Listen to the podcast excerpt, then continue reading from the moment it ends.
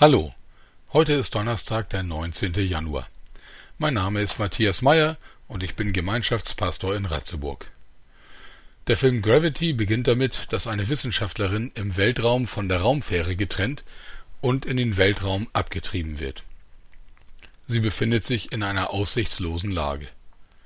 Aus meiner Sicht drückt ihr Ergehen viel davon aus, was es heißt, verloren zu sein. Manchmal kommen wir Menschen auf die Idee, es könnte sich bei Dr. Stones Zustand in diesem Film um Freiheit handeln, weil sie ja an nichts mehr gebunden ist. Aber genau genommen ist sie im negativen Sinne ohne Halt, ohne Zukunft, ohne Gemeinschaft, ohne Möglichkeit etwas zu gestalten und ohne Ziel. Sie treibt in die Endlosigkeit dahin. Sie ist verloren. Um Verlorensein geht es im Bibelwort aus dem Matthäusevangelium Kapitel 18 Vers 14.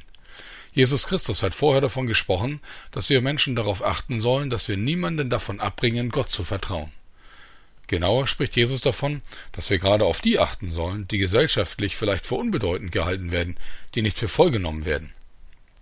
Er beschreibt, wie wichtig Gott jeder Einzelne ist, indem er eine Vergleichsgeschichte erzählt von einem Schaf, das verloren geht, während 99 bei der Herde bleiben. Der Hirte lässt die 99 dort, wo sie sind, und macht sich auf, um das eine Verlorene zu suchen. Und wenn er es gefunden hat, freut er sich unfassbar. Dann sagt Jesus in Vers 14, so ist auch nicht der Wille bei eurem Vater im Himmel, dass auch nur eines von diesen Kleinen verloren werde. Verloren werden.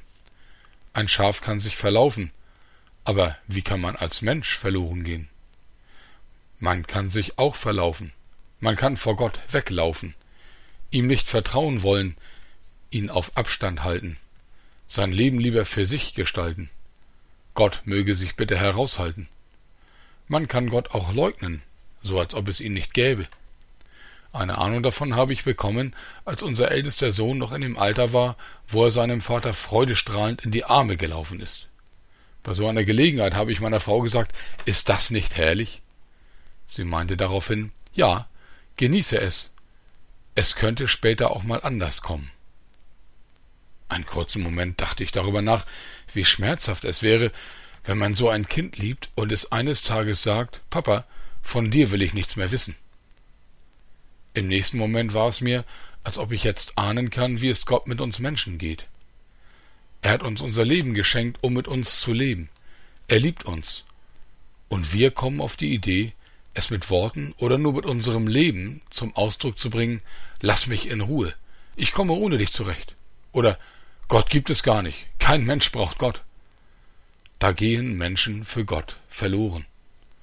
Und wir verlieren uns dabei selbst, weil wir uns von dem trennen, der das Leben in Person ist.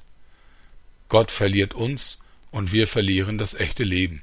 Eine typische Lose-Lose-Situation. Wie muss das schmerzen?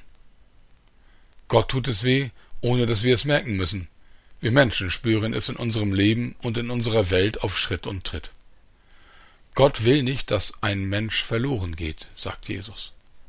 Aus seinen Worten an dieser und an anderen Stellen spricht eine große Sehnsucht. Gott sehnt sich nach uns Menschen, er will uns gerne bei sich haben. Deshalb hat er uns geschaffen.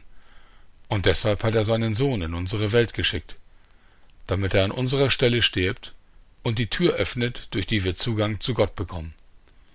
Jesus hat die ganze Schuld der Welt, auch deine, auf sich genommen, um uns sein Leben im Vertrauen auf den guten Vater im Himmel zu schenken. Jesus ist in jedem Moment deines Lebens da und sucht nach der Gelegenheit, Zugang zu deinem Herzen zu finden. Wenn du das jetzt entdeckst und Gottes Stimme hörst, kannst du ihm sagen, dass du mit ihm leben willst und ihm vertrauen lernen möchtest. Und wenn er dich schon gefunden hat, gibt es nichts Besseres, als dass du mitmachst bei seiner Suche nach weiteren Menschen, die ohne ihn verloren sind. Denn er sucht so gerne durch die, die ihn schon kennen. Auch dieser Tag ist dafür ein guter Tag.